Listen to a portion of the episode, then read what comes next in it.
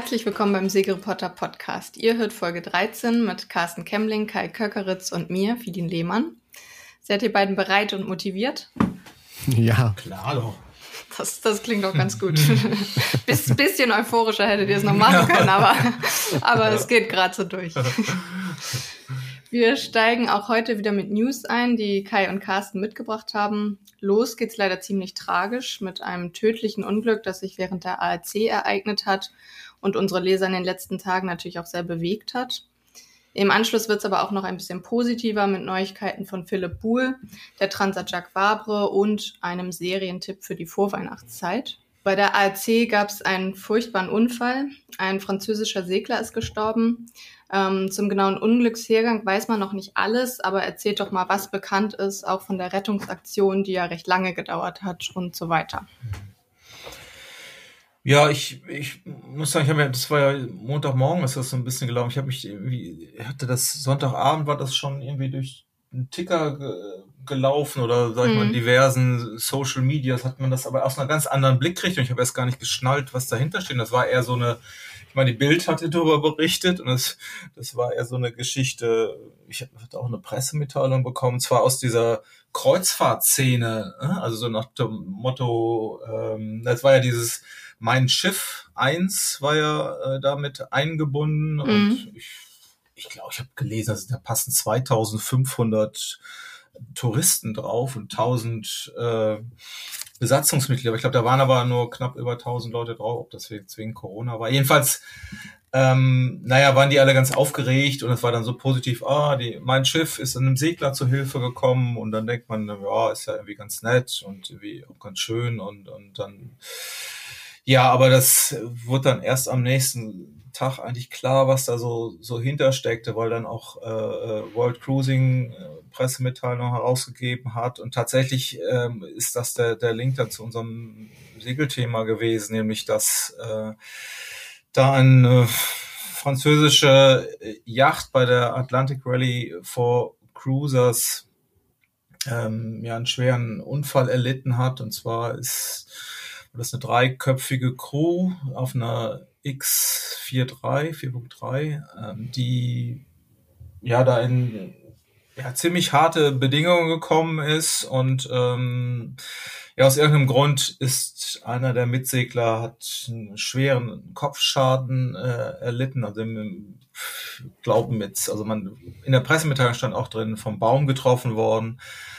Ähm, naja, und der ist, ist da wohl verstorben. Und äh, ob es jetzt schon passierte, als die Rettung passi äh, ähm, über die Bühne ging, das ist noch gar nicht so klar. Erstaunlicherweise hat es doch sehr, sehr lange gedauert. Erstens bis dann, also die haben dann den äh, Cruiser, also mein, mein Schiff, ich, ich habe immer versucht, das zu übersetzen, weil Kreuzfahrer habe ich immer, habe ich immer so an Ritter gedacht, aber, aber Kreuzfahrer ist ja das, das Kreuzfahrtschiff, ähm, haben sie umgeleitet und äh, naja, die sind dann im Dunkeln an einem Unglücksort angekommen und haben dann ein Beiboot zu Wasser gelassen und das hat dann versucht, ja, bei fünf Meter hohen Wellen, das stelle ich mir schon schwierig vor, dass mhm. das, das da irgendwie überzusetzen oder beziehungsweise die Crew von dem auch von dem, von dem drei Leuten war dann noch ein zweiter auch ver verletzt. Also wir haben eben versucht, den über zu, äh, über zu, zu übernehmen äh, auf das äh, Beiboot. Und das hat dann nicht geklappt, so dass wir es erst am nächsten Morgen weitergemacht haben und äh, tatsächlich erst um 14 Uhr vermeldet haben, dass das äh, äh, Rettungsmanöver geglückt sei. Ähm, ja, aber da hieß es aber auch schon, der ähm, Verunglückte wurde, wurde nur noch der, ähm, ja, der Leichnam übernommen. Ähm, also ja, irgendwie ziemlich krasse Geschichte. Mhm. Ja, stelle ich mir grauenvoll vor. Mhm. Du, du lebst ja deinen Traum, das ist ja ein großer Traum von vielen Leuten, der ALC zu segeln. Mhm. Hast dich wahrscheinlich wochenlang darauf vorbereitet, gefreut und dann passiert dir sowas. Und ähm, ich glaube auch für die Mitsegler war es auch schlimm. Du sitzt, du bist im Sturm, dein Mitsegler ist tot und du wartest darauf, dass du von dem Boot runterkommst. Und äh, es, es klappt halt alles nicht in dem mhm. Sturm. Ja, es ist dunkel, es ist Nacht und dann dauert es noch irgendwie bis zum nächsten Nachmittag, bis das endlich über die Bühne gegangen ist. Also ich glaube, das ist auch psychisch eine ganz große Sache gewesen, eine schwere Sache für die Mitsegler gewesen, das durchzustehen und das, äh, ich, ich will es nicht erlebt haben. Also mhm. Grauenvoll. Ja, ich, ich stelle mir auch, man, man hat ja so ein bisschen Eindrücke von bekommen, weil offenbar einer der, ähm, naja, der Menschen auf dem Board, der Touristen, hat ja offenbar das äh, Rettungsmanöver gefilmt und dann auch, äh, ich denke mal, verkauft dann ähm, auch an die, den Film an, an die ähm, zuständigen Agenturen und ähm, naja, man sah da natürlich schon, dass es ganz schön krasse Bedingungen waren und oder las es nachher dann auch, eben wie gesagt, fünf Meter hohe Wellen und ja, das muss, muss ja irre sein. Und wenn du dann noch versuchst, irgendwie an zu, erstmal das Schiff in, unter Kontrolle zu kriegen, irgendwann hieß es nachher mal, das war dann nicht mehr manövrierfähig gewesen. Das habe ich auch nicht so ganz verstanden. Klar, in so einem, ist ja oft so ein Klassiker, dass das vielleicht noch unter Motor fährt und dann vielleicht eine Leine in, in die Schraube kriegst oder so. Ja, also ist, das, nee, das, das mag man sich nicht, nicht vorstellen. Und ich, ich finde auch diese, was du sagst mit der, mit der ARC, das ist ja eigentlich so eine Veranstaltung, wo die mit Sicherheitsnetz über die, den, wo es mit Sicherheitsnetz über den Atlantik gehen soll. Und ähm, das hat da jetzt nun genau gerade nicht ge geklappt. Also jeder soll sich da selber irgendwie helfen oder, oder, oder durch diese ganze Masse der, sind 141 Yachten sind darüber gefahren und das funktioniert ja auch immer. Ne? Ist, mhm. aber man kann eben Unfälle auch nicht ausschließen. Das lag sicherlich jetzt auch nicht an der Organisation oder irgendwas. Ähm, ja, ist einfach ein, eine Sache, die passiert. Ne?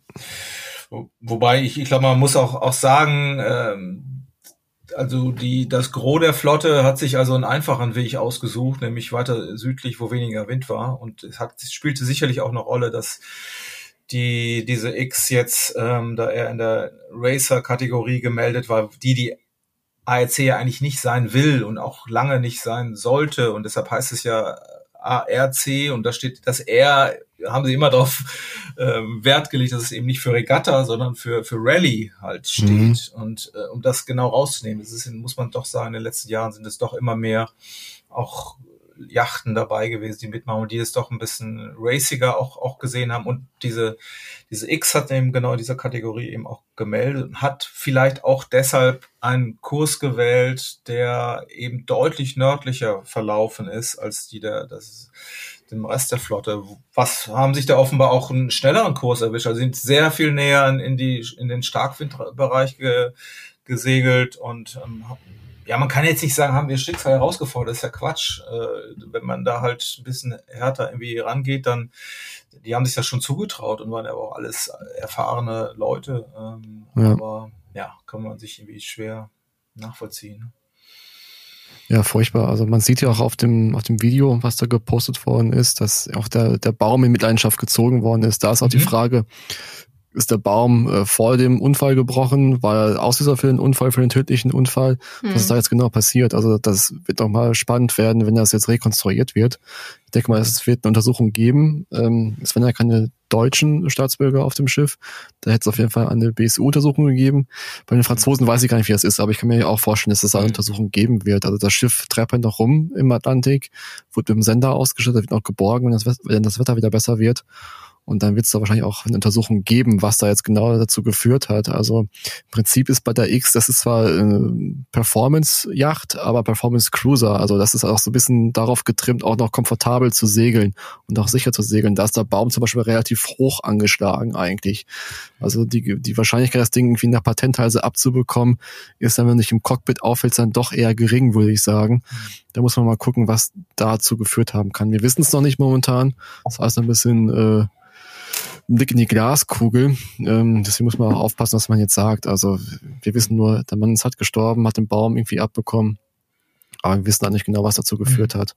Aber das finde ich auch, ich habe, ich meine, normalerweise ist tatsächlich Klassiker. Kopftreffer ist, weiß ich nicht, draußen steuert einer, du, jemand kommt aus dem, aus dem Niedergang irgendwie hoch und in dem Moment gibt's gerade eine, eine Patenthalse oder der Baum schlägt irgendwie rum und dann äh, das hätte ich sofort jetzt drauf getippt, aber wie du schon sagst, wenn man sich das Bild anguckt und das, das ist, der ist so hoch, der Baum, auch selbst wenn man da aus dem Niedergang rauskommt, mhm. auf der obersten Treppenstufe steht, kann man den eigentlich gar nicht treffen.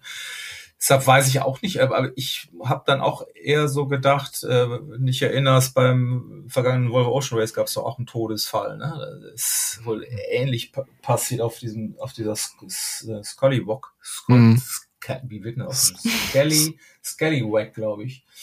Dieses australische äh, Boot. Und dann, ähm, da war nachher der Fall, der ist, der ist dann tatsächlich auch bei so einer Patenthalse getroffen worden aber ähm, eben von der von der Schot und ist dann mhm. auch über Bord geschleudert worden. Also das kann ich mir, wenn man dann irgendwie trifft, wenn das rumschlägt und dann bist du halt im Wasser halt. Ne? Ja, es ist auch ein ganz gefährliches Ding. Also ähm, auf vielen Schiffen, die halt den Traveler quasi durchs Cockpit mhm. laufen haben, vor den Steuerrädern entlang zum Beispiel, bei der First 40 und so war es auch, da hast du auch ganz große Warnschilder übergekleben mhm. gehabt, dass du halt nicht in diesen Bereich kommen darfst während der Wende während der Heise, weil die Schot eben rüberschlägt. Und wenn du da, da sitzt oder stehst, hat sich die Schot dann quasi einmal das Cockpit geschleudert, mhm. was wohl auch irgendwie auch zu Unfällen geführt hat. Also da mhm. kenne ich auch so ein paar Leute, die haben zwar alle überlebt, aber war auch äh, unschön. Mhm.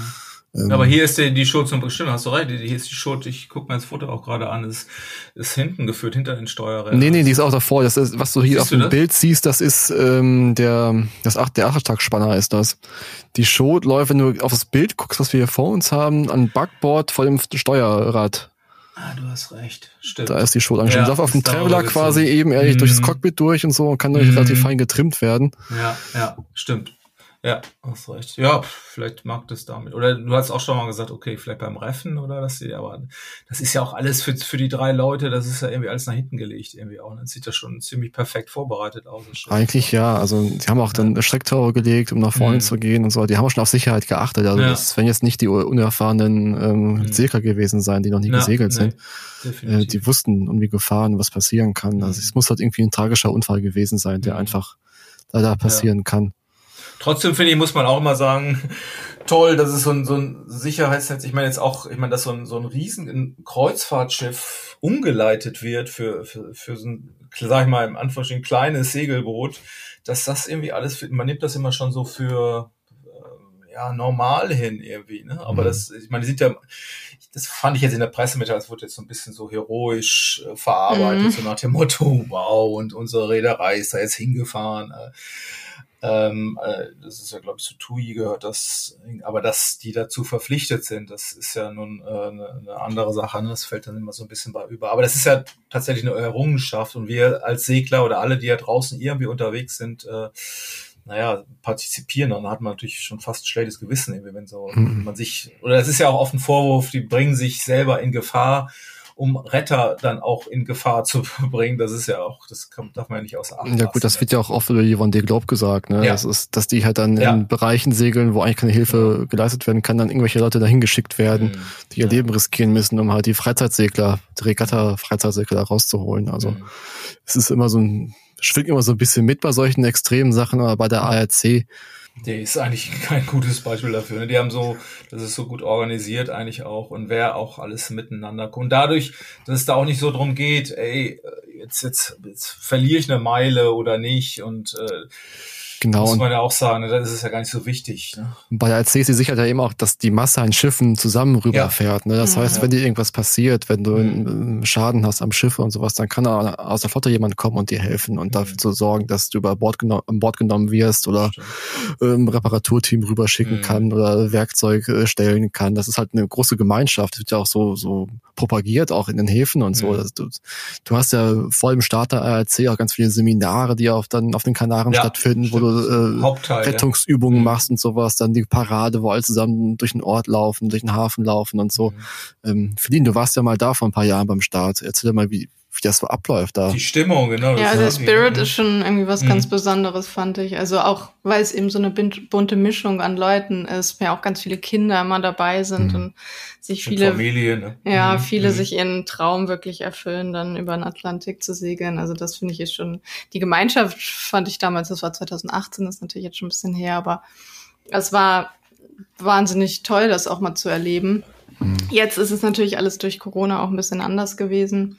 Ich glaube, die ganzen Seminare, die sonst natürlich ähm, in Präsenz vor Ort direkt stattfinden, das war, glaube ich, nicht, ähm, nicht alles möglich. Aber eben auch dieser Sicherheitsaspekt, also was da alles vorher geboten wird und worauf geachtet wird, was die alles machen können, um sich vorzubereiten. Mhm. Das Hat dich keiner angesprochen mitzusegeln oder hat, warst du kurz davor? Irgendwie? Doch, doch. mir, mir wurde es tatsächlich angeboten. Hätte ich mir schon gedacht. ich würde es ja auch wirklich wahnsinnig gerne mal machen, aber hm. eines Tages.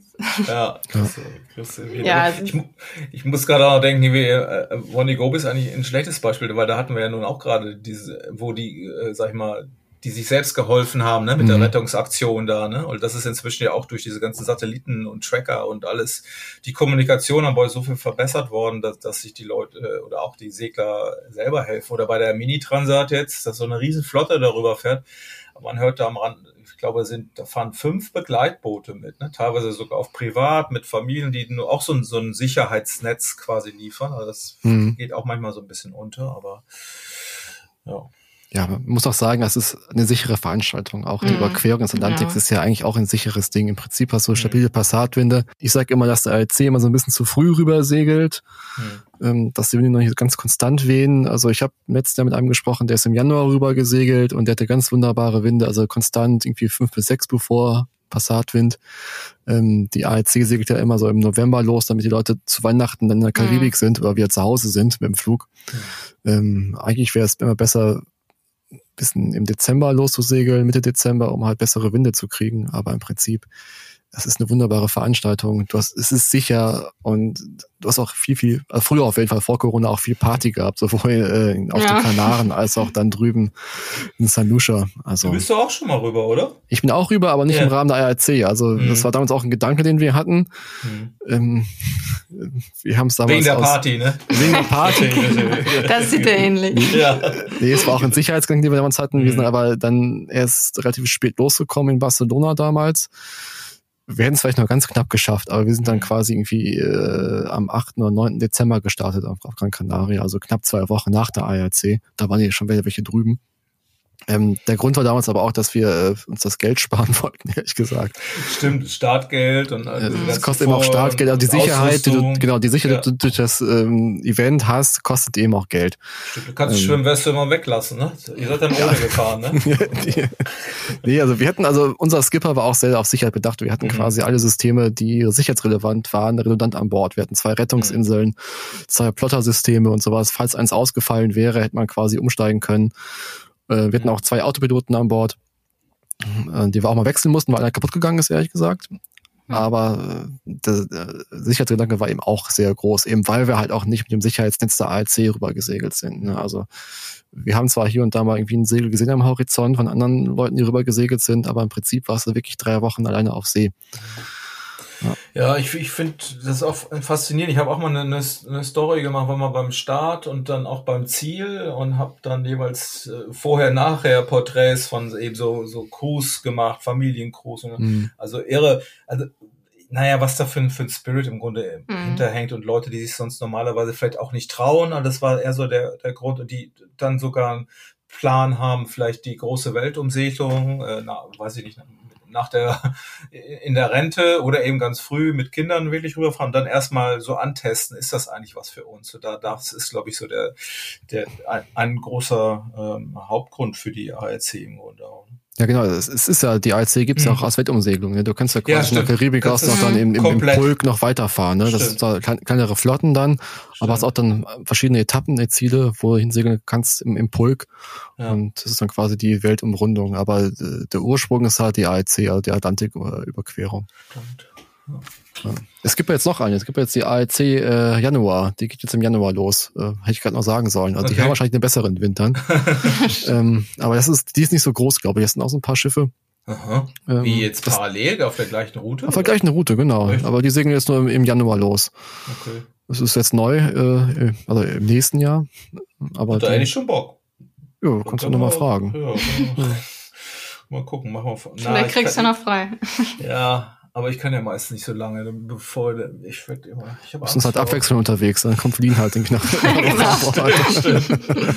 ich habe schon ein paar Mal sehr viel seekrank da niedergelegen. Aber davon will, möchte ich jetzt nicht irgendwie wieder anfangen. Haben mich bestimmt schon mal ja, das Gute ist ja, auf dem Atlantik hast du eine schöne, lange Dünung, die ist Stimmt. ganz angenehm. Also seekrank werden kannst du fast nicht. Ja, und viele sagen ja tatsächlich, dass ich das nach zwei Tagen geben soll. Ne? Das, äh, das habe ich auch mal, habe ich zumindest viel drüber geschrieben. Ähm, Das, das, probieren wir dann mit dir aus. Ja, genau. Können wir mal so einen Live-Blog dann machen. Und, äh, aber na, ich habe es tatsächlich eher ausprobiert in so einem Wellenbad in einer, in einer, äh, in einer Rettungsinsel. Das hat mir eigentlich schon gereicht. Aber es war vielleicht auch Hardcore. Ich weiß immer noch nicht, vielleicht geht's nach zwei Tagen irgendwie alles viel besser. Aber Gut, mir hilft dann eigentlich immer eine Tonne, die ich in, im Blick habe, die ich ansteuern muss. Oder ja gut, du hast natürlich auf, auf dem Teich natürlich nicht. Ne? Nee, eben, die eben, nächste Wolke ansteuern. Ja, eben. Ja, ja. ja gut. Also was ich vielleicht noch sagen wollte, mhm. ähm, es kursieren im Netz ganz viele Gerüchte und sowas ähm, oder irgendwelche Vorwürfe an die Crew, dass mhm. sie hätten einen Bullenstandard setzen müssen und so weiter oh. und so fort. Und also wir wissen nicht, was passiert ist. Und mhm. äh, da kann man Leuten ja. auch jetzt keine Vorwürfe machen oder den erhobenen Zeigefinger jetzt wieder hier ähm, tadeln. Mhm. Das finde ich ein bisschen daneben. Also da muss man schon äh, reflektiert drauf gucken, ja, aber halt jetzt nicht wieder meckern und sagen, das hätte besser machen können. Und wo man gar nicht weiß, was passiert ist.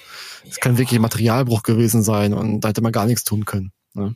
Ja, und Bullenstande hört sich jetzt auf Anhieb erstmal, ähm, okay, das ist vielleicht eine andere Diskussion, aber wenn die, äh, wenn die da jetzt racingmäßig rüberfahren oder so, ähm, naja, naja man muss auch nicht mal zu bezweifeln, dass das jetzt helfen würde, aber natürlich gibt es Möglichkeiten, wo das hilft, aber im Prinzip, du, du, eigentlich fährst du ja äh, da keine Manöver auf dem Atlantik. Nee. Also du hast eigentlich den Wind immer Nordost, immer schräg von hinten und da stellst du die Segel, wenn es gut läuft, einmal ein und dann läufst du rüber. Mhm. Äh, die hatten jetzt ein Tiefdruckgebiet da, glaube ich, oben drin und eine Passatsstörung, ich weiß es nicht ganz genau, da vielleicht haben sie auch Manöver gefahren, mussten Manöver fahren. Aber im hm. Prinzip hast du ja, da. Ich glaube, die sind auf, auf Backbordboot da ziemlich doll, gerade im Süden von diesem Tiefdruckgebiet ja. unterwegs sind. Hatten wohl am Anfang da ziemlich viel auch gegen an, aber aber es ist ja nicht so, dass sie jetzt, also ich finde ja immer auch diese, diese Patenthalsengefahr hast ja auch, wenn du dann Plattformlaken irgendwo runterdümpelst oder so, ne? Das sind ja die normalen Zeichen. Vielleicht eher das so. Das ist das Gefährliche gerade, ja. Genau, aber das sind ja eher Cruiser-Routen halt, ne? Oder Wege. Die willst du eigentlich, und besonders wenn du, sag ich mal, Racing Division fährst, die willst du ja eigentlich umgehen. Du willst ja irgendwie Raumschutz äh, auf maximaler Geschwindigkeit irgendwie deine, deine polare äh, Langsegeln und die schnellsten Wege für dein Boot halt finden. Und naja, wenn du jetzt irgendwie Plattformlaken da mitten am Tag, oder das, das war ja erst, glaube ich, so ein paar Tage nach dem Start. Äh, da, mhm. da musst du noch nicht irgendwelche wie runterdrücken oder zu irgendeinem, du hast ja genug Platz, wo du hinfährst. Also ja. Das kann ich mir jetzt schwer vorstellen. Und man muss auch sagen, es gibt mittlerweile auch bessere Systeme als ein Bullenstand da. Also der, ja klar, der ist mhm. einfach und schnell gemacht, hat man damals auch drauf, ehrlich mhm. gesagt, mhm. die ganze Überfahrt. Aber es gibt auch Baumbremsen mittlerweile, die sehr gut funktionieren ja. und so weiter und so fort. Also da kann man auch mehr machen. Mhm. Naja. Warten wir mal ab, was da jo. noch genau. weiter rauskommt. So, dann kommen wir zu unserem Laser-Weltmeister. Philipp Buhl hm. hat verkündet, wie es für ihn weitergeht und auch zu den Hintergründen und zu seinem Gefühlsleben ein bisschen was preisgegeben. Was hat er da genau erklärt? Ja, also er hat eigentlich stumpf gesagt, er macht weiter. Das ist eigentlich die, die Nachricht. ähm, ja, und das, ich, ehrlich gesagt, ich finde es jetzt auch gar nicht so überraschend, weil er war ja nun wirklich ist gerade noch mal sehr gut gesegelt, ist, äh, ist voll im ähm, im Vollbesitz seiner Kräfte ist, guck mal, mit 31 Jahren jetzt auch nicht so alt. Mein alter, sag ich mal, Kontrahent Robert Scheiter, wie, wie alt war der jetzt gerade? 47, 46? Ich glaube 48 war 48 er, oder? so.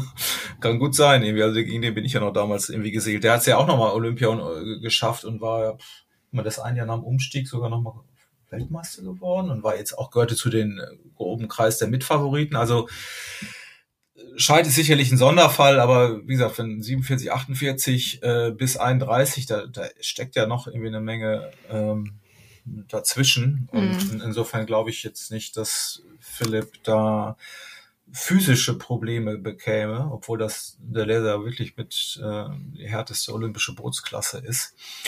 Aber das fand ich, hat er sehr plausibel erklärt, also ähm, dass es eben gar nicht so richtig um die Physis war und ich, ich äh, er hat also dann einen Social Media Post irgendwie gemacht, wo er es einfach eh nochmal sehr sehr sehr klar gesagt hat, ne, dass er sich noch, noch in sich geht. Ne? Also das ist schon eine mhm. so eine Olympiakampagne eine, eine krasse Belastung, so wie das inzwischen auch gemacht ist. Fulltime, äh, ja, was ich ganz, ganz lustig fand. Ja, zwischendurch hätte hätte er auch ein paar Freundinnen verloren, ne? in, in der Zeit der mhm. Olympiakampagnen. Also das, da muss auch erstmal jemand finden, der das mit, mitmacht, weil man ja wirklich kaum zu Hause ist und äh, ja also da gehört einfach e extrem viel dazu und, und dann musst du schon das irgendwie in dir spüren, ja, ich will mich nochmal so quälen und äh, das ist, glaube ich, das hat er erstmal sacken lassen, das war auch schlau, glaube ich, als wenn du sofort nach Olympia sagst, okay, ich bin nur Fünfter geworden, jetzt wieder nochmal, aber der fünfte Platz, der war ja nicht, nicht, nicht schlecht, also kann man jetzt ja nicht sagen, ja. klar, mit bisschen mehr Glück hätte er auch die, die Medaille geschafft. Ähm aber ja, insofern, da das wirklich nur drei Jahre jetzt auch ist durch die Corona-Verschiebung, mhm. ist es eben nicht so lang. Und man muss auch sagen, äh, dann, er muss natürlich das Geld noch zusammenkriegen, muss jetzt seinen Partnern sprechen, aber er kann eigentlich nicht mit seinen Partnern sprechen. Das hat er ja auch ganz plausibel gesagt, bevor er nicht selber weiß, dass er das macht. Also früher war das wirklich öfter mal so, weiß, man hat eine Olympiakampagne gemacht, war dann immer noch, hat es vielleicht gerade ähm, im, im A-Kader und dann ähm, das nach-olympische Jahr haben dann viele noch so mitgenommen und haben gesagt, ey, ich bin ja noch qualifiziert und kriege noch, weiß nicht, Geld und Sporthilfe. Das war schon teilweise ein Fehler im System, würde ich mal im Nachhinein sagen und haben dann gesagt, okay, und dann nach dem Jahr gesagt, ja, nee, vielleicht mache ich jetzt doch nicht oder ich mache nur noch so mit halber Kraft und qualifizieren. Du musst ja immer Kriterien erfüllen, auch um auf das Niveau zu bekommen. Mhm. Und ähm, das ist es nicht. Ne? Also das kann es eigentlich nicht sein, um da, um, um damit man da was was gewinnt. Und äh, deshalb muss das schon auf dem Niveau, auf dem Philipp da irgendwie segelt, muss das schon alles schlüssig sein. Ich denke, da hat er in sich gehorcht, äh, tief reingehorcht und gesagt, ey, will ich mich da nochmal quälen? Und ähm, aber jetzt ist dann vermutlich die, oder sagt er ja auch, jetzt ist quasi danach kommt jetzt, äh, sag ich mal, mit den Partnern zu sprechen, wer finanziert das, wie kann er nochmal bei Bundeswehr war ja ein groß, ist ein großer Sponsor ähm, beim Olympic-Team NRV, dafür segelt er auch, obwohl er vom, von Immenstadt kommt, vom, äh, vom Segelclub in, in Bayern.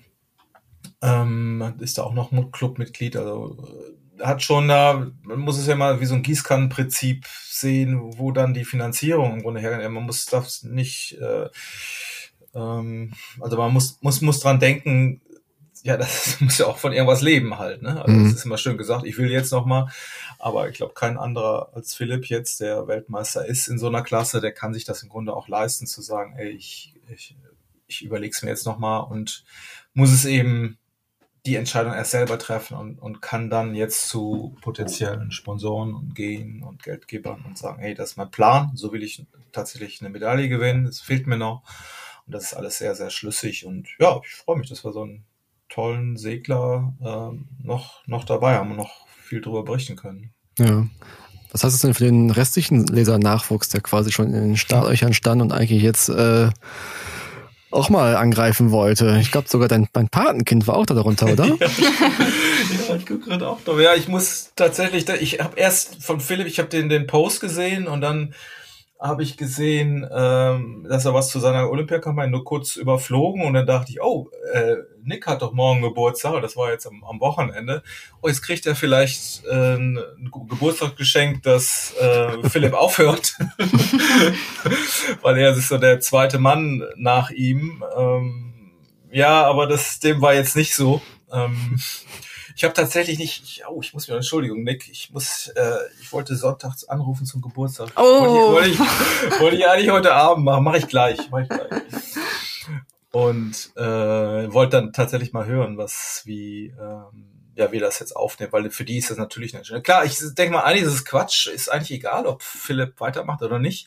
Ist, Im Nachhinein muss man sagen, ist ein Vorteil, weil auch, auch Nick oder alle, die da herkommen, wenn, wenn die zu Olympia wollen, dann müssen sie so ein Niveau erreichen, dass sie eben mhm. einen Bull schlagen können, weil sonst kommt man nicht in einen Bereich, wo man Medaillen will. Und wenn man nicht Medaillen gewinnen will, dann will man auch keine Olympiakampagne machen. Zumindest nicht als Deutscher, ne? weil das schon in Deutschland auf einem höheren Niveau ist. Äh, bei anderen, sag ich mal, Ländern, die nicht so viel äh, Background haben, auch so viel Unterstützung, da ist es ja teilweise schon ein großer, riesiger Erfolg, überhaupt teilzunehmen bei Olympia. Ja. Ähm, naja, insofern kann man dann eher froh sein und Nick war ja auch viel jetzt Sparingspartner mit, mit Bully und ähm, ja, muss jetzt mal hoffen, dass das weiterhin so zusammenläuft. Und zu zweit können sie sich auch nur auf ein Niveau heben, wobei da jetzt auch ja andere da, dazukommen, die jetzt auch bei der WM schon dabei waren, Linus Klaasen, Philipp Walkenbach.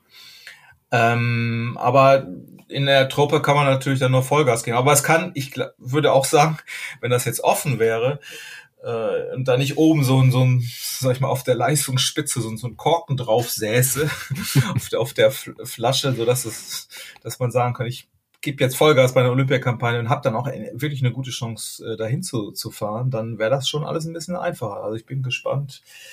Also es ist eigentlich nicht als Motivation für so einen jungen Menschen, würde ich jetzt schon sagen, pff, ganz schön hart, aber ja, auch ein Ansporn vielleicht. Also ein Ansporn, genau. Hm. genau. Muss, muss man jetzt irgendwie sehen. Und ja, und ich weiß, die letzte Weltmeisterschaft jetzt auch bei Nick, das hat Philipp ja auch durchblicken lassen. Also hat mich schon sehr gewundert, wie, das ist ja noch eine andere Ebene dieser, dieser Laserklasse, dass das gerade da völlig im Umbruch ist und das, und diese WM, ich meine, da war Nick war ja auch, ja, ordentlich dabei zwischendurch mal. Doch, der hat Goldgruppe geschafft, aber dann ging es da teilweise komplett nach hinten los. Ich weiß noch gar nicht, was, was bei ihm auch passiert ist. Aber was Philipp durchblicken ließ, der lief ja, ging es ja auch am Anfang nicht so gut, dass das Material so unterschiedlich gewesen sein soll. Und es war die erste Weltmeisterschaft, wo jetzt dieses ja auch Ilka Dingi heißt, Ilka 7. Und das heißt, ähm, auch von verschiedenen Herstellern wird ein Laser jetzt geliefert. Äh, da waren drei Hersteller tatsächlich bei dieser WM. Hm. Ähm, also das, die Boote wurden verlost vorher. Ja, okay. Und das Problem war, sonst ist immer ein Hersteller und die sind alle gleich gewesen, oder ziemlich gleich jedenfalls in all den vergangenen Jahren.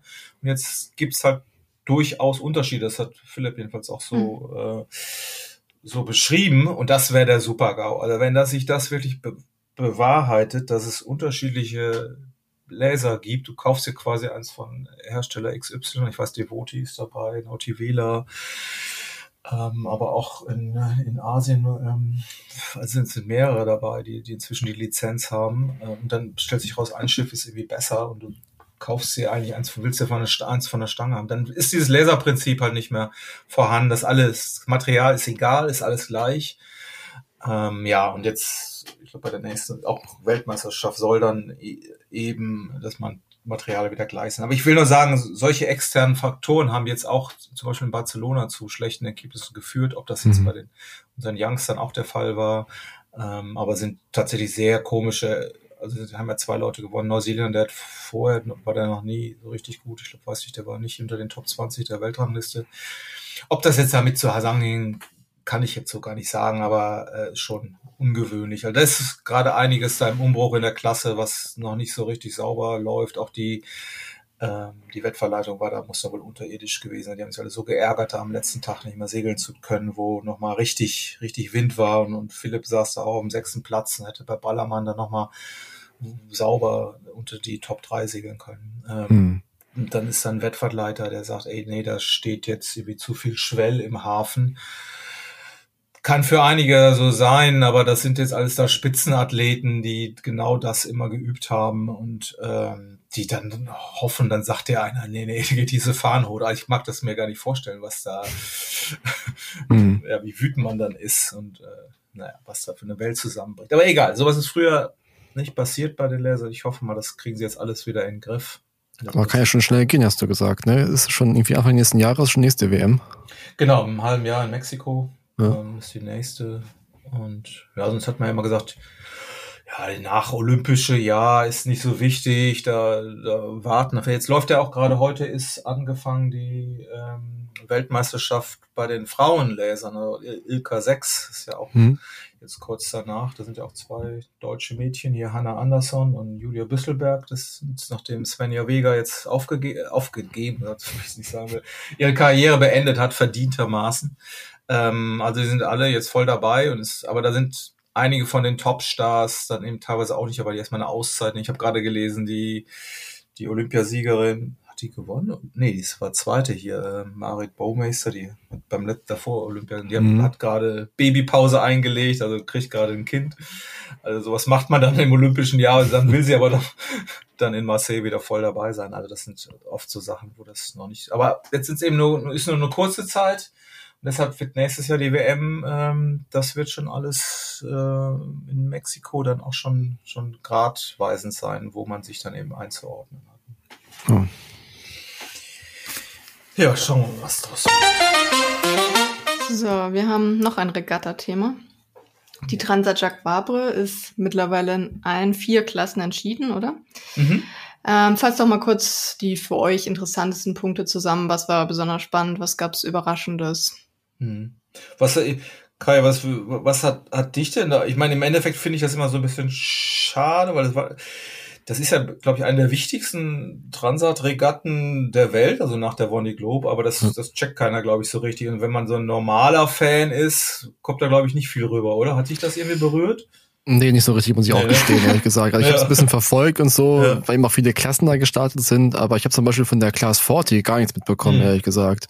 Mhm. Und äh, nee, also mir, fehlt noch ein bisschen die Berührungspunkte einfach so da. Ich ja. habe jetzt niemanden gehabt, wo früher wäre es Thompson vielleicht noch gewesen, ehrlich ja, gesagt, ne? Stimmt. Und wenn in Deutschland gesegelt wäre, dann natürlich auch ein Deutscher. Mhm. Aber in diesem Fall war es irgendwie dann so ein bisschen, man kennt die Namen, man kennt die Schiffe, aber trotzdem war alles ein bisschen weiter entfernt. Mhm. Also von daher war ich da einfach ein bisschen außen vor, muss ich auch gestehen. Ja. Ja, das fand ich, fand ich nämlich auch so ein bisschen, das, ähm, ich fand's, find's jetzt eigentlich auch nur deshalb spannend oder gerade so vor dem Hintergrund, wo du sagst, deutscher Aspekt, unser deutscher Aspekt ist natürlich Boris Herrmann. Ähm, der war beim letzten Mal auch dabei. Äh, da konnte man so ein bisschen mitfiebern, aber auch da war das noch nicht. Da war von den Favoriten aber zum Beispiel nicht so viele dabei. Also es ist so ein bisschen zwischendrin. Dann wird er ja auch zu zweit gesegelt. Ähm, tatsächlich ist das aber insofern interessanter inzwischen, weil auch diese Vendée Globe nochmal eine ganz andere, also nach der letzten Honeyglück einfach ganz andere Sphären erreicht hat. Und das ist ja wie, wie so eine, so America's Cup Projekte sind das, das Rennställe, die haben auch nicht aufgehört, wie wir gerade schon drüber sprachen, so nach, nach Olympischen Jahr oder das nach Vendée Jahr ist normalerweise, die machen erstmal Pause oder fahren in Urlaub. Mhm. mhm. Aber das gibt's da gar nicht. Und, und das ist da, sagen die auch, das ist tatsächlich auch in diesem Jahr so wie noch nie. Und deshalb waren von den Stars jetzt eben auch, die wir tatsächlich auch bei der Globe ein paar kennengelernt haben, waren schon viele von den Guten dabei. Leider nun unser, unser Boris halt nicht, ähm, weil der ja sein Schiff verkauft hat und ähm, gerade Neues baut und da auch mächtig Gas gibt mit dem Bootsbau mhm. auch sein, sein Team aufbaut. Aber da hätte man ja eigentlich gedacht, dass er mit äh, Athanasio zusammen rüberfährt vielleicht. War wohl nicht so. Stimmt, der hat ja sein Boot, ge Boot äh, gekauft und ähm, ja, das war, ich habe das auch nochmal so ein bisschen verfolgt, wie, wie segelt er denn jetzt nun eigentlich, also mit seinem, mit der, sag ich mal, schnellen Malicia und der ja, ich glaube, so richtig zufrieden wird er auch nicht gewesen sein. Ich habe auch, hm. kaum drüber berichtet, aber ich weiß gar nicht, was ist er jetzt? Auf jeden Fall war, ähm, war, sag ich mal, seine Frau, also das haben wir beim, beim letzten Mal, glaube ich, schon drüber gesprochen, mhm. ne? Mhm. Die ist richtig, richtig stark gesegelt, also deutlich weiter vorne, obwohl ihr Schiff ja eigentlich älter ist. Ähm, aber ich glaube, dass ähm, dass man jetzt das auch teilweise unterschätzt. Also auch wenn Athanasi jetzt auf so ein Schiff, ich, ich unterschätze es jedenfalls oft, wenn die so ein neues Schiff besteigen, wie lange das dauert, bis man das eben so in den Griff bekommt auch. Ne? Auch wenn Boris ihm sicherlich da alle seine Kniffe gezeigt hat. Äh, aber dass da zum Beispiel, ich glaube, der Italiener war vor, dieser Pidoti, auch mit den alten Foils und ähm, ja, das konnte man uns eigentlich nicht erwarten. Ja, aber es dauert ja, bis du das Gefühl für das Schiff bekommst. Also jedes mhm. Schiff segelt doch ein bisschen anders und verhält sich auch so ein bisschen anders. Du kannst zwar die, die Tricks und Kniffe lernen, aber ich glaube, bis du das Gefühl hast für das Schiff, dauert es einfach irgendwie mindestens einmal über den Teich und zurück oder so. Ich weiß es halt nicht. Ne? Also mhm. bei meinem Schiff hat es auch ein paar Jahre gedauert, bis ich mhm. intuitiv das Schiff handeln konnte und so weiter und mhm. so fort. Und auch wenn ich ja. ein neues Fahrrad habe, ist zum Beispiel auch so, dass ich die ersten 100 Kilometer auch erst mal ein bisschen gucken muss, wie sich das Fahrrad verhält. Ne? Stimmt.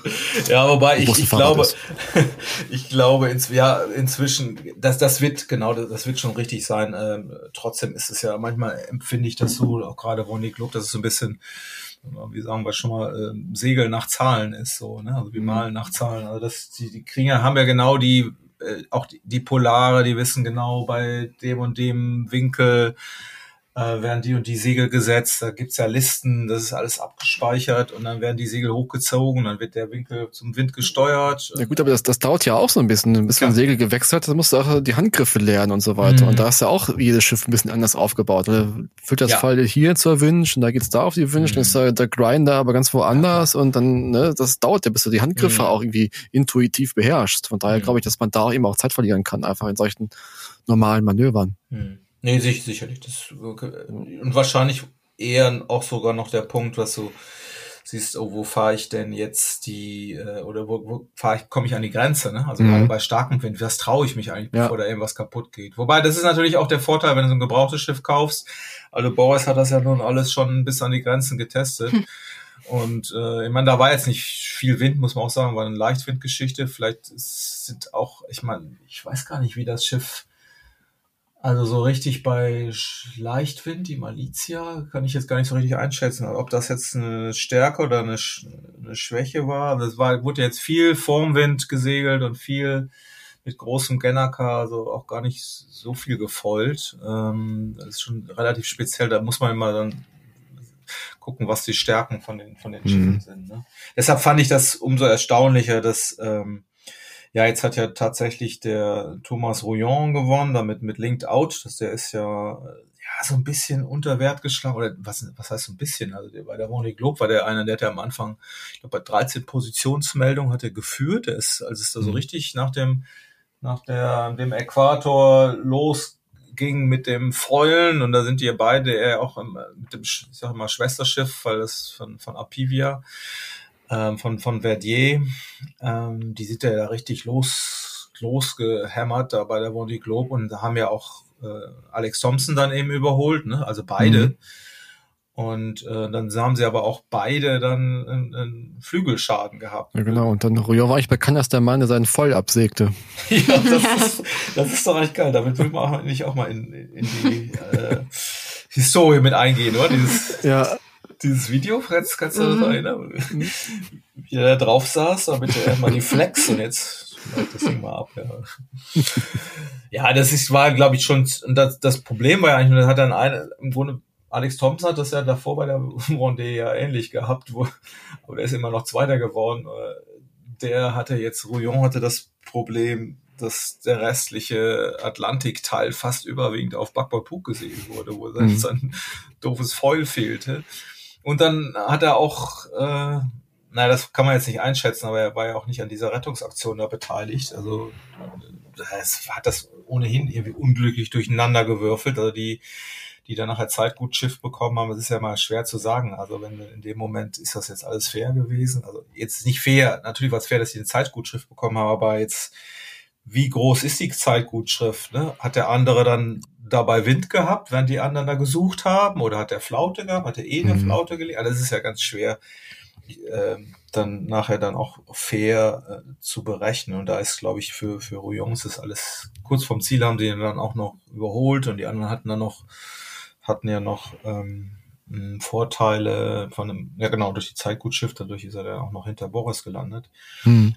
Ähm, aber jetzt war der eben, ja, über das gesamte Rennen besser und das finde ich jetzt auch bemerkenswert, weil erst war ja nun die Apivia so viel schneller und ja. jetzt war er plötzlich schneller. Und das, wenn man dann so hinter die Kulissen schaut, was die da alles machen, und die haben überhaupt nicht aufgehört, die haben dann inzwischen anders als andere auch dann neues, also neue, weiterentwickelte Foils installiert. Die haben da richtig Gas gegeben, weil wenn, wenn du dich erinnerst, die, Rouillon ist ja mit der, mit der Kiste noch äh, dieses Ocean Race gegen Stimmt. gesegelt, ne? Mit gegen mhm. unser deutsches ähm, Offshore Team Germany. Offshore Team Germany, genau, mit, mit Staniek und Co. Und ähm, ja, hat, hat ja verloren gegen die. Und äh, jetzt kann man ja fast daraus dann sagen, okay, dann hätte Offshore Team Germany ja Transat Jaguar gewonnen. Ne?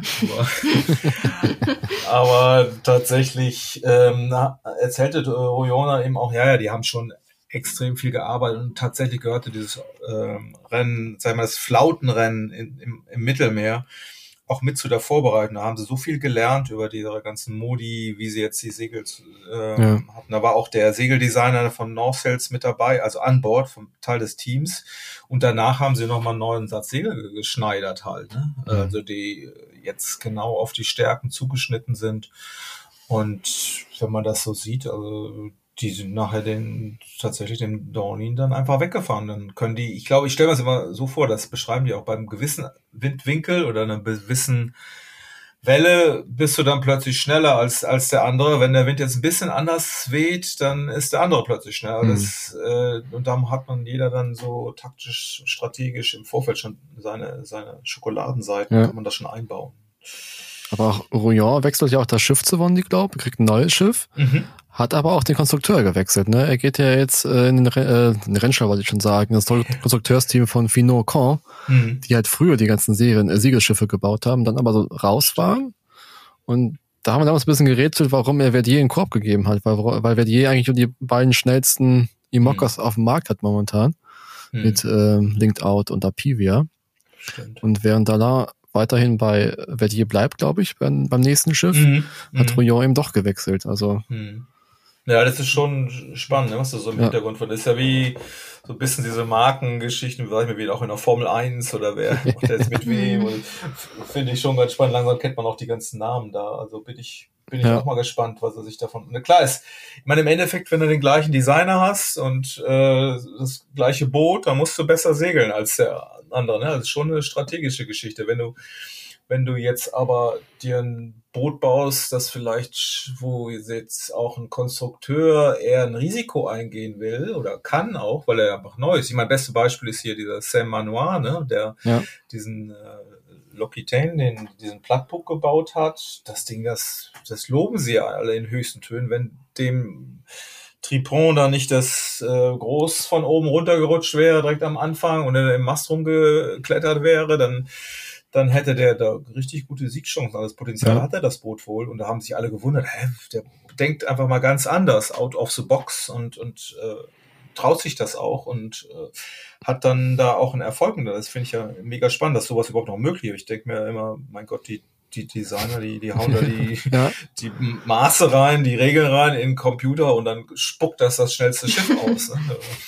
Aber so einfach scheint es nicht zu sein. Nee. Wird ja auch spannend werden, inwieweit der Skullbock, dieser runde Bug, einfach auch auf der nächsten Vendée hm. präsent sein wird. Also wir wissen ja, dass Boris Herrmanns Schiff wahrscheinlich eher den runden Bug bekommt hm. als den Spitzen. Ja, und BU ja auch, der mit, äh, mit, mit Charal, ich glaube, der hat ja auch ein Manual ja. als, als Designer, oder nicht auch, äh, Boris ist ja, nee, ist bei VPLP, ne? Ja. Ähm, die werden sich das alle angucken halt, ne? Und die hatten ja alle das große Problem, und gerade Boris hat ja auch sehr offen ja, von unterwegs darüber berichtet, äh, dass seine Kiste, er muss immer auf die Bremse drücken, weil er da unten im Southern Ocean immer in die nächste Welle reinknallt mhm. halt, ne? Und das ist ja der große Vorteil von diesem SCO an diesem Plattbug, ähm, dass der da eben nicht so richtig reinstoppt, sondern er drüber klatscht. Ähm, ja. das, deshalb hat man übrigens jetzt auch bei diesen ganzen, wo du das eben sagst, Class 40, die haben ja alle jetzt diesen runden Bug. Die haben halt auch keine Foils, die das da drüber heben. Ne? Also deshalb ist das da nochmal ein größerer Vorteil. Und auch bei den Minis, also äh, dass dieser voluminöse Bug ja. bei Höchstgeschwindigkeit dann eben das scheint die bessere Buchform zu sein. Man schneidet eben nicht durch die Welle durch, sondern klatscht da lieber drüber. Und ähm, ja, das ist schon eine Entwicklung. Ich meine, ich, ich meine, findest du die hübsch, die Dinger? Also richtig gewöhnen kann ich mir noch nicht. Nee, dran. ich mich auch nicht. Also schön sind sie wirklich nicht. Ich habe mir ein paar Bilder angeguckt, jetzt auch von den ja. Minis jetzt, von der Mini-Transat. Also mhm. das sieht ja schon teilweise wirklich skurril aus. Das ist mhm. eigentlich so ein, ein segelndes Oval irgendwie. Stimmt. Wobei ich, ich hab, erinnere mich an ein so Video, wo die dann, wo das einer von den Scos dann da ins, ins Ziel gleitet. Ah, das ist schon geil. Das sieht schon geil aus, ne? definitiv. Wenn die ne? darüber ist, glitschen. Ja. Mhm, ja. Aber von den, von den Proportionen nee. ist es einfach seltsam. Aber gut. Vielleicht sind alle Schiffe demnächst so aus, auch die Fahrtenschiffe, man weiß es nicht. ja, ich, ich finde das ja auch spannend. Ich meine, ich bin ja noch, komme ja noch aus einer Zeit, da gab es diese IOR äh, Beule. Bugform. Ja, die Beulen auch, aber ich fand diese Bugform, ne, ist ja auch, ist ja sehr schräg und dann so, oh, das ist ein schnittiges Schiff. Ja. Danach kam diese ganzen IMS-Bugform, ne, mit dem ganz geraden Stäben, wo man sagt, Alter, wie hässlich ist das denn? Ja, da kam der Wave Piercer Bug, ne, der nach vorne ja, so wegging unten im Unterwasserschiff. Ja, ja. ja, aber in, in, inzwischen empfindet man das als schnittig, also alles, ja. was schnell ist, ist dann irgendwann auch schnittig und cooler. Das ist ja so, eine Wandel, so ein Wandel. Ja. Ja, vielleicht irgendwann finden wir das dann auch schnittig. Keine Ahnung. Gehört dazu. Naja, also auf jeden Fall jetzt genau Transat, um das zum Abschluss zu bringen, fand ich jetzt schon, ne, man konnte da viel sehen, was da für eine Hierarchie sich jetzt entwickelt. Auch jetzt Apivia soll ja jetzt Clarisse Cremer bekommen, das Schiff. Also was ist ja Zweiter da geworden ist, was, wo alle sagen, ey, das ist eigentlich das schnellste Schiff, aber jetzt Rouillon hat sich also mit dem Ding aus dem, mit dem Sieg jetzt da ganz schön aus dem Schatten gehoben von, von, äh, von Darlene und äh, also das ist schon mega spannend, was er gerade entwickelt und äh, was sich entwickelt. Also so genau habe ich da bisher auch noch nicht hingeguckt, also gerade nach der letzten One Globe. Ähm, das ist schon spannender, äh, spannende Szene und ja, ja, wir freuen uns alle, wenn wenn Boris da wieder mitspielt und ähm, ja wieder auch unseren deutschen Aspekt haben. Ja. So, zum Abschluss haben wir jetzt noch einen Tipp für die gemütliche Zeit zu Hause. Schließlich ist ja bald Weihnachten. Adventszeit, ja. In nicht mal drei Wochen ist übrigens Weihnachten. Oha. Habt ihr schon Plätzchen gebacken und am Wochenende die erste Kerze angezündet? Kerze Weder noch. Oh, nee. Doch, wir haben sogar geflötet und, und Weihnachtslied. Du? Ich nicht, ich nicht, nicht aber ich habe gesungen. Ich hab, Schön. Ich hab so ein bisschen, ein bisschen gesungen. Ja. ja. das machen wir in der nächsten Folge auch. Da darfst du auch, nee, darfst, darfst du auch singen und Flöte nee, spielen. das war, das war. Ja. So, ja, Kai hat uns einen Serientipp für die Vorweihnachtszeit mitgebracht. Ja, und der überhaupt nicht weihnachtlich ist, ehrlich gesagt. Ja, das macht also, ja nichts. Oh ja, das ist auch, auch, nicht gemütlich. Aber für zu Hause und Ja, für zu Hause aufs Sofa ist das, ist das was das ganz Gutes, glaube ich. Also Jetzt erst recht durch die Corona-Entwicklung wird man noch mehr Zeit zu Hause Stimmt. haben. Also. Ja, und dann kriegt man vielleicht, stimmt. ja. Jedenfalls, äh, bevor wir jetzt auf diesen Medientipp zugehen müssen, äh, also der beginnt im Jahr 1845. Ja, das ist eine neue Ära, bahnt sich quasi an damals. Das ist der Historiker. Der ja, Historiker erzählt ja, jetzt wieder was, weil dieser Medientipp, den ich habe, dieser Serientipp, basiert auf einer realen Geschichte, auf einem realen Ereignis, was eben im Jahr 1845 begann. Das große Zeitalter der Segelschiffe war zu Ende oder ging dann zu Ende. Kennt ihr dieses berühmte Gemälde von William Turner? wo das alte, stolze Segelschiff mit so einem rostigen Dampfschlepper quasi zum Abwracken geschleppt wird. Ich sage jetzt mal ja. Ja, bestimmt. Wenn ihr seht, dann kennt ihr es bestimmt. Ähm, ja. ja. Auf jeden Fall. Und das war auch so das Symbol für diese Zeitenwende einfach. Ne? Die Segelschiffe werden abgewrackt und jetzt kommen die großen Dampfschiffe und werden alles umkrempeln. Also so eine Staffelstabübergabe irgendwie. Und das war natürlich alles im Zuge der Industrialisierung. Und eigentlich schien es für den Menschen alles möglich. Der Mensch konnte alles machen, neue Technologien. Die Natur kann ihm eigentlich nichts mehr anhaben. Jetzt kann er alles erobern, was noch da ist. Und da gab es immer noch so weiße Flecken auf der Landkarte. Und deswegen war es ein großes Ziel auch für die britische Admiralität damals, die Nordwestpassage zu durchqueren oder zu finden erstmal. Man wusste halt, die, die müsste es eigentlich geben, theoretisch, den kurzen Seeweg vom Atlantik in den Pazifik. Aber bisher ist immer alles gescheitert. Ne? Die sind auch mit Segelschiffen da reingefahren und kamen nicht mehr weiter, mussten wieder umkehren. Viele sind gestorben. Und dann war es jetzt eigentlich so weit, dass die Leute gedacht haben, so, jetzt, jetzt haben wir die Technik, jetzt kann nichts mehr passieren, jetzt werden wir da quasi in einem Winter, oder in einem Sommer durchsegeln. Und deswegen schickten die 1845 äh, den verdienten Admiral Sir John Franklin mit zwei Schiffen los, um die Passage zu finden. Das waren die Erebus und die Terror. Das waren noch Segelschiffe die aber extra für die Expedition aufgerüstet worden sind. Also die haben eine Dampfmaschine bekommen mit einem großen Propeller, der quasi die Schiffe dann auch bei Flaute oder bei ungünstigen Winden vorantreiben sollte, um das Eis durch, zu, durchbrechen. Die hatten auch wirklich eine Eispanzerung im Unterwasserschiff, um ja nicht erdrückt zu werden. Hatten sogar eine Warmwasserheizung an Bord, Konservendosen, um halt auch durch den Winter zu kommen, falls sie festfrieren sollten. Also eigentlich konnte nichts schiefgehen an dieser Expedition. Das war die best ausgerüstete Expedition, die es jemals gegeben hat. Und trotzdem ist halt kein Mensch angekommen. Ne? Oh. Kehrten niemals zurück. Oh. Ähm, mhm. ähm, und dann hat man versucht, die Leute zu finden. Man hat sie auch nie gefunden. Man hat immer so Bruchstücke gefunden, mal hier irgendwie ein Rettungsboot, wo ein Skelette drin lagen. Oh. Ausrüstungsgegenstände verteilt irgendwo. Das ist ja schön für die Couch. Das ist so richtig weihnachtlich. Ja, das ist weihnachtlich. Das wie gesagt, ich habe es ja vorher gesagt. Das ist halt nicht der typisch weihnachtliche Film- oder Serientipp. Ja. Ähm, und auf diesem Ereignis basiert quasi diese Serie. Die heißt The mhm. Terror. Ähm, nach dem Schiff. Beschreibt aber Te quasi auch so ein bisschen Terror, genau. Oha. Beschreibt aber auch so ein bisschen halt, also es ist halt doppeldeutig, ne? Beschreibt mhm. auch quasi die Geschehnisse. Also es ist alles interpretiert, quasi, mhm. was danach geschah, weil man hat ja nie wieder was von diesen Schiffen Menschen gesehen, einfach. Die waren ja verschwunden. Mhm. Ne? Es konnte auch nie genau er erklärt werden, was wirklich damals passiert ist. Die haben halt quasi dann so Stücke zusammengesetzt, die Archäologen und die Historiker, um halt zu rekapitulieren, was damals passiert sein könnte. Diese Serie basiert eben auch auf einem Roman mhm. ähm, mhm. von Dan Simmons. Das sind, ich habe ich hab ihn auch hier, das sind irgendwie äh, knapp fast 1000 Seiten. Kann ja. man auch lesen jetzt im Winter auf der Couch. Mhm. Kann ich auch nur empfehlen. Aber es gibt auch die Serie und die Serie ist wirklich gut gemacht. Und das ist Netflix oder? Äh, könnt ihr auf Amazon Prime sehen. Mhm. Ähm, ist umsonst bei Amazon mhm. Prime. Mhm. Sind cool. zehn Folgen, glaube ich. Müsste ich es lügen. Ich weiß es gerade gar nicht so genau. Es ist eine, eine Miniserie. Unglaublich gut gemacht. Eine starke Besetzung. Und auch sehr, sehr authentisch. Also, die haben die Schiffe teilweise nachgebaut, unter Deck und so weiter. Also, die, das Studio wird da umgebaut für die Schiffe. Also, es ist richtig, richtig gut. Und was, man weiß wirklich nicht, was passiert ist. Deswegen kommen da auch so ein paar Elemente mit rein, die halt so ein bisschen übernatürlich sind. Ähm, muss man sich aber jetzt nicht abschrecken lassen. So Hobbit-mäßig, oder? nicht, ja, nicht ganz so Hobbit-mäßig. Ja. aber es geht halt nicht gut aus, ne? Oha, aber sag nicht so viel. Nee, ähm, ja. aber ja, unbedingt gucken die Serie. Äh, die zieht einen ziemlich rein.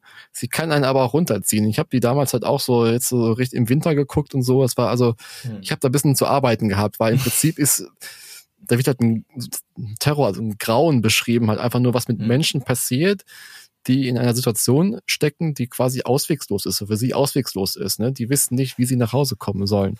Mhm. Und darum dreht sich das alles. Es gibt halt so ein paar Elemente, die halt so ein bisschen übernatürlich sind, aber im Prinzip das Grauen liegt eigentlich darin, was die Menschen sich antun können oder imstande sind zu tun, mhm. wenn sie halt irgendwie äh, hoffnungslos sind und irgendwie versuchen müssen, nach Hause zu kommen. Das hört, hört sich gut an. Ich bin, Serie. ich bin eh gerade genervt, weil meine Frau immer so komische, ich muss immer so Romantik sehen oder irgendwie sowas gucken. Irgendwie. Das muss sich mal wieder ausgleichen irgendwie. Ja, wenn du das Aber machst, dann... Ich, ich höre jetzt davon, dass sie sich alle gegenseitig aufessen. So. Das höre ich schon daraus. Aber wir wollen ja nichts verraten. Wir wollen nichts spoilern und so. Ähm, genau. Es gibt halt ein Buch, ja. dazu. Terror. Terror kann man lesen, fast 1000 Seiten. Es gibt diese Miniserie mit zehn Episoden, knapp eine Stunde, also auch zehn Stunden ungefähr. Ähm, es gibt auch noch historische Abhandlungen darüber. Es gibt ein sehr gutes Buch, das heißt Der eisige Schlaf. Ähm, das ist von einem Anthropologen geschrieben worden. Da haben die, es gibt drei Gräber, die man gefunden hat von Teilnehmern der Expedition, die wurden noch begraben. Und die hat man exhumiert und dann untersucht, die wurden quasi im, im Permafrostboden äh, des Nordens quasi äh, tiefgefroren.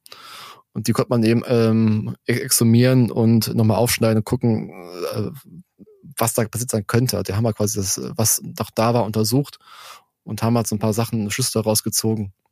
Permafrost ist doch weihnachtlich ein bisschen. Ja, genau. Es ist, ja, ähm, ist ja nichts gut. für den Plätzchen Nachmittag. Ja, ja. nee. Oder als Ausgleich. Sehr schön. Ja, um ein bisschen Wärme wieder reinzubringen vielleicht. Ja, ja hört sich doch gut an. Ist der Winter gerettet. Ja. Vielen Dank für diesen Tipp. Ja. so, dann das war's dann auch für heute. Oder mhm. brennt euch noch irgendwas auf der Seele? Nee, ich habe meine Wörter für heute verbraucht. ja, ich glaube ich auch. Ja, ne? Gut, dann sage ich bis zum nächsten Mal. Wir hören uns ja bald wieder. Habt bis dahin eine schöne Vorweihnachtszeit. Trotz ja, stimmt, wir müssen ja unsere Weihnachtsepisode vorbereiten für euch. Stimmt. Ja. Ja, da kommt dann ja die Blockflöte ins Spiel. Wobei ich kann die Blockflöte machen und du singst dann, Carsten. Okay, okay. Da, darauf würde ich mich einlassen. Kannst du das? Kannst ja, du klar, klar. Ich liebe Blockflöte. Oh, schön. Ja, das machen wir zusammen. Das ist doch schön. Und Kai trommelt oder so. Ja. Nee, ich kann, ich kann weder trommeln noch Blockflöte spielen. Also ja. ich kann doch mal einen äh, Serientipp geben. Ja, das ist jetzt eine große Ankündigung. Jetzt ja. kommen wir, wir denken uns was Schönes aus. Ja, wir denken uns was Schönes aus. Wir machen eine, eine schöne Weihnachtsepisode. Ja. Mit Geschichten von Weihnachten auf See oder so. Ja, ja, ja. genau. Sehr schön. Okay. Wunderbar. Dann mit dieser Aussicht auf, auf Wiedersehen. Jo. Tschüss. Tschüss.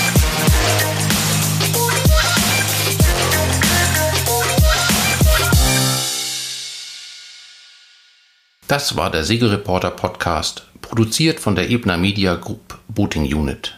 In der Redaktion Philin Lehmann, Carsten Kemmling und Kai Köckeritz, Schnitt Björn Jonas.